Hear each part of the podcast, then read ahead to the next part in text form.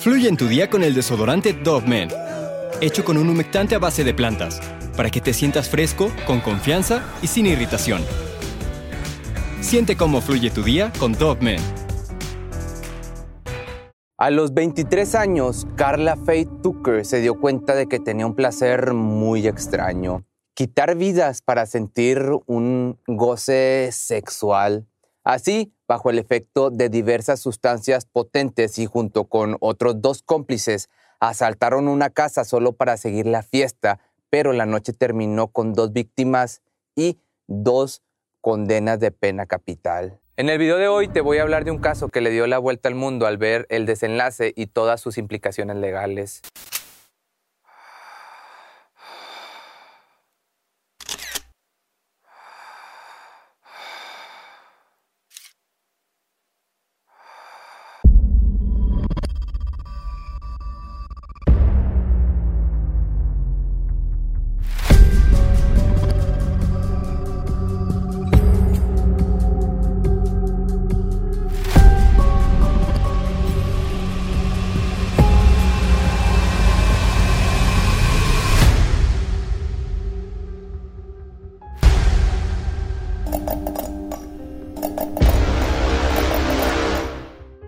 La fiesta, los excesos y las sustancias nocivas eran las actividades favoritas de Carla Tucker, Danny Garrett y James LeBrand.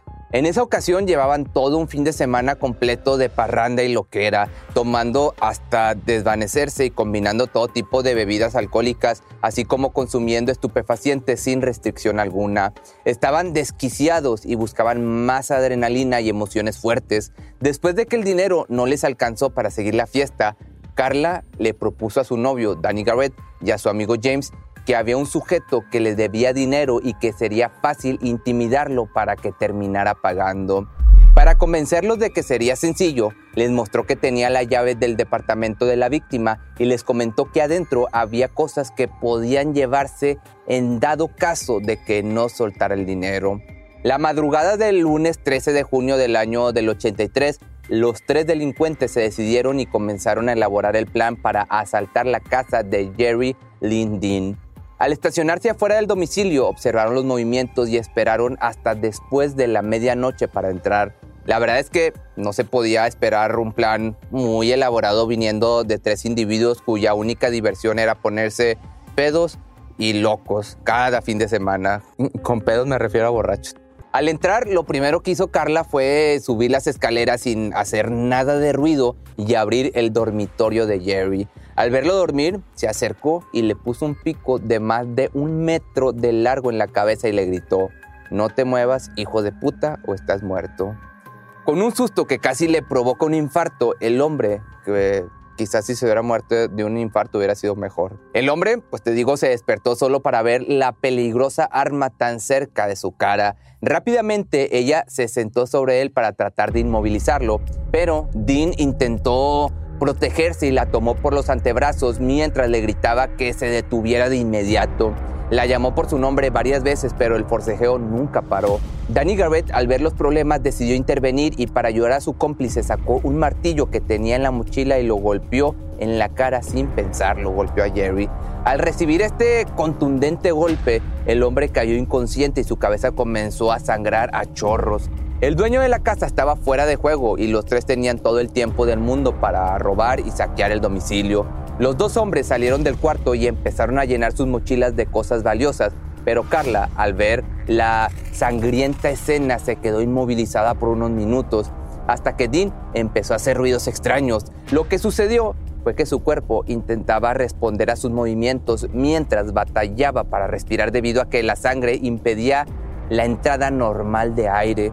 Luego de que recobrara el pensamiento, se enojó y le gritó que se callara de una vez, pero por los motivos que ya te comenté, Jerry no paraba de hacer ruido y tratar de respirar. Ella entonces, encolerizada, tomó su pico y con rabia empezó a golpearlo una y otra vez. Poco a poco, y al ver que dejaba de moverse, se detuvo después de 20 puñaladas. Cuando Danny regresó al cuarto para ver qué era lo que estaba sucediendo, no dudó en aprovecharse del momento, se acercó y le asestó cinco puñaladas más en el pecho solamente para no quedarse fuera de la diversión.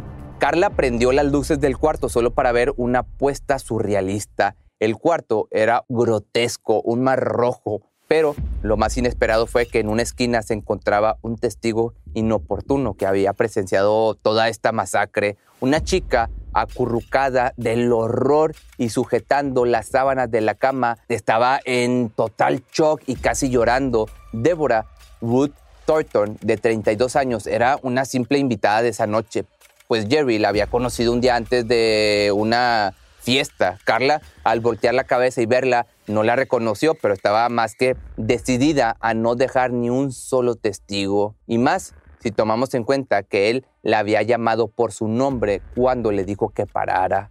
Lo más siniestro era no solo que habían terminado con la vida de un hombre, sino que Carla había sentido un goce sexual haciéndolo. Y al haber otra víctima ahí mismo, no dudó en volver a querer aquella satisfacción. Así que se abalanzó sobre la mujer y le soltó un golpe con el mismo pico. Afortunadamente, por ese momento, solo logró rozarle el hombro, pero entonces la batalla por salvar su vida comenzó.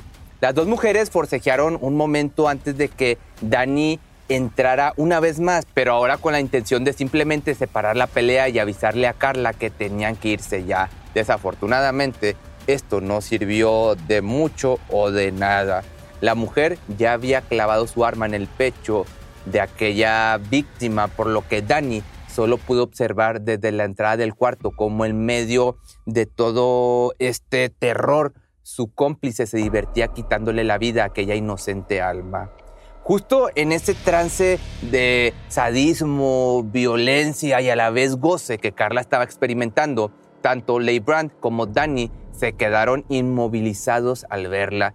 Tiempo después, uno de los presentes declararía que jamás había visto una escena tan grotesca al ver a Tucker sacando con esfuerzo el pico con el que estaba apuñalando a su víctima, y que al voltear a verlos ella le sonreía como invitándolos a unirse.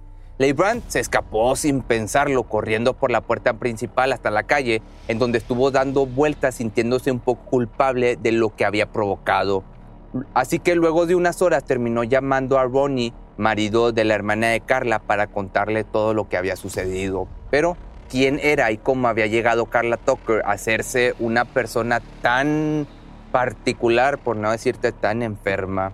Nacida en Houston, esto en Texas, en Estados Unidos, el 18 de noviembre del año del 59, en el seno de una familia de clase media y siendo la más chica de tres hermanas, siempre pues, fue la oveja negra de la casa. Cuando cumplió 10 años, sus padres se separaron, por lo que a partir de ahí su comportamiento fue empeorando, al punto de comenzar a fumar de esta hierba de la felicidad desde los 8 años y consumir sustancias más fuertes como la heroína a los 10. Precoz en todos los aspectos, para los 16 años decidió casarse con un mecánico por el simple hecho de tener en dónde vivir y seguir consumiendo sustancias ilegales. Durante este tiempo fue que conoció a Jerry Lindin y a Danny Garrett en una de las fiestas en las que frecuentaba. Con una vida llena de excesos y violencia desde una edad temprana, como te decía, no se podía esperar un muy buen final a esta historia. Así que regresando a los hechos, los cuerpos fueron encontrados horas después por Gregory Scott Traver, un compañero de trabajo que vivía unas casas al lado. Al no presentarse ese día a trabajar, su amigo sospechó que algo no estaba bien, por lo que entró a su departamento, quería saber si le había pasado algo, y lo que descubrió fue por decirle de alguna forma, la pintoresca escena que Carla y su novio Danny habían dejado unas horas antes. En el cuarto, sobre el colchón, estaba el cuerpo casi en partes de Dean y en un rincón una mujer con un pico clavado en el corazón. Al analizar la casa se dio cuenta de que también faltaban varias cosas. Esa misma tarde, al mismo tiempo en el que los culpables estaban en su casa mirando la televisión y fumando, las noticias estaban repletas sobre el espantoso crimen. Ellos, por su parte, simplemente se rieron, hicieron chistes y llamaron por teléfono a Brand para que los acompañara un rato. Los peritajes, por otro lado, de los especialistas arrojaron que Dean había sido apuñalado más de 20 veces en diversas partes del cuerpo. Además presentaba una fractura en la cara hecha con lo que se creyó que fue un martillo.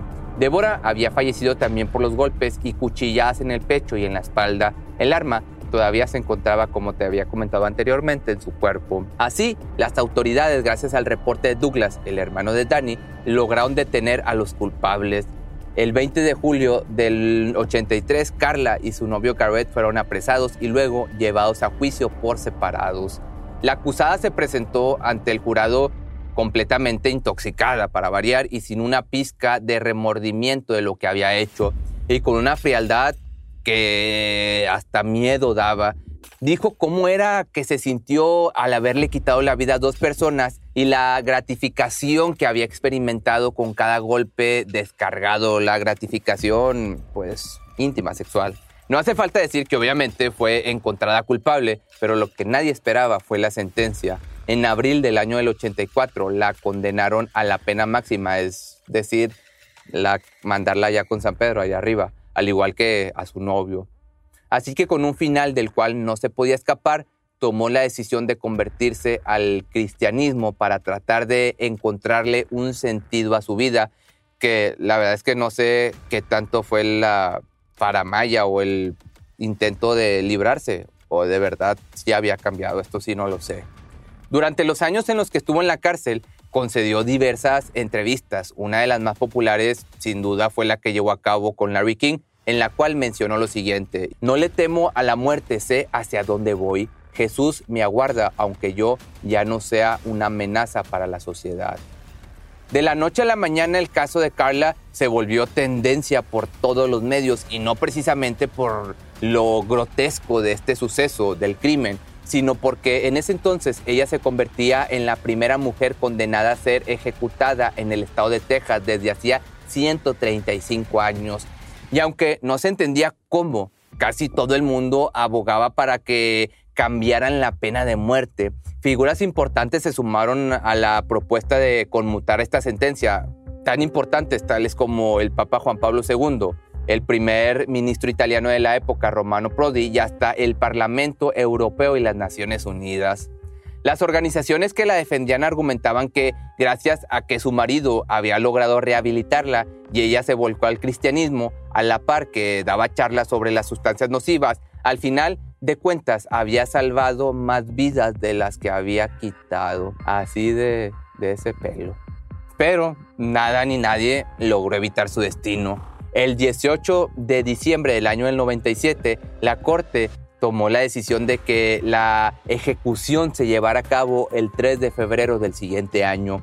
En total, más de 76 pedidos de clemencia fueron rechazados. Así, el 2 de febrero fue trasladada en un avión desde su celda en Gatesville hasta la prisión de Huntsville, en donde la esperaba un fatídico día. Carla también pudo seleccionar cinco personas para que presenciaran su partida. Además de su marido, pidió que trajeran a Richard, el exmarido de Débora, y a sus hijastros. Quiso concederles el espectáculo de ver a su asesina ser castigada por el Estado. Así que fue atada de pies y manos con correas adheridas a la camilla y mientras lo hacía, ella sonreía discretamente. Antes de morir, Carla dijo sus últimas palabras. Quiero decirles a todos ustedes que pido perdón por el sufrimiento que he causado. Espero que esto sirva para que Dios les dé paz. Esto lo dijo mirando a su marido, mientras que a la vez agregó, baby, te amo. Luego miró a todos los presentes sonriendo y dijo, todos han sido muy buenos conmigo, los quiero a todos mucho. Voy a encontrarme cara a cara con Jesús ahora. Ocho minutos después fue declarada muerta. Danny Garrett para ese entonces ya había pasado pues a mejor vida de un cáncer violento de hígado. El martes 3 de febrero del año del 98, a eso de las 6:45, Carla Tucker pasó a la historia de Texas en convertirse en la segunda mujer en ser asesinada por el Estado desde hacía 135 años. Pero si te gustó este video no olvides seguirme en mis redes sociales. Recuerda que si tienes alguna petición o sugerencia me puedes mandar un mensaje a Facebook, a Instagram o a mi correo que es correo arroba pepemisterio.com.mx y nos vemos en el siguiente video. Fluye en tu día con el desodorante Dove Men, hecho con un humectante a base de plantas, para que te sientas fresco, con confianza y sin irritación. Siente cómo fluye tu día con Dove Men. Cuando el tráfico te sube la presión, nada mejor que una buena canción. Cuando las noticias ocupen tu atención, enfócate en lo que te alegra el corazón. Y cuando te sientas mal, un buen médico te ayuda a sanar. Sabemos que mantener tu salud es tu prioridad, también es la nuestra en Kaiser Permanente, donde trabajamos juntos para cuidar de todo lo que tú eres. Kaiser Permanente, para todo lo que tú eres. Kaiser Foundation Health Plan of the Mid-Atlantic Stay Inc., 2101 East Jefferson Street, Rockville, Maryland 20852.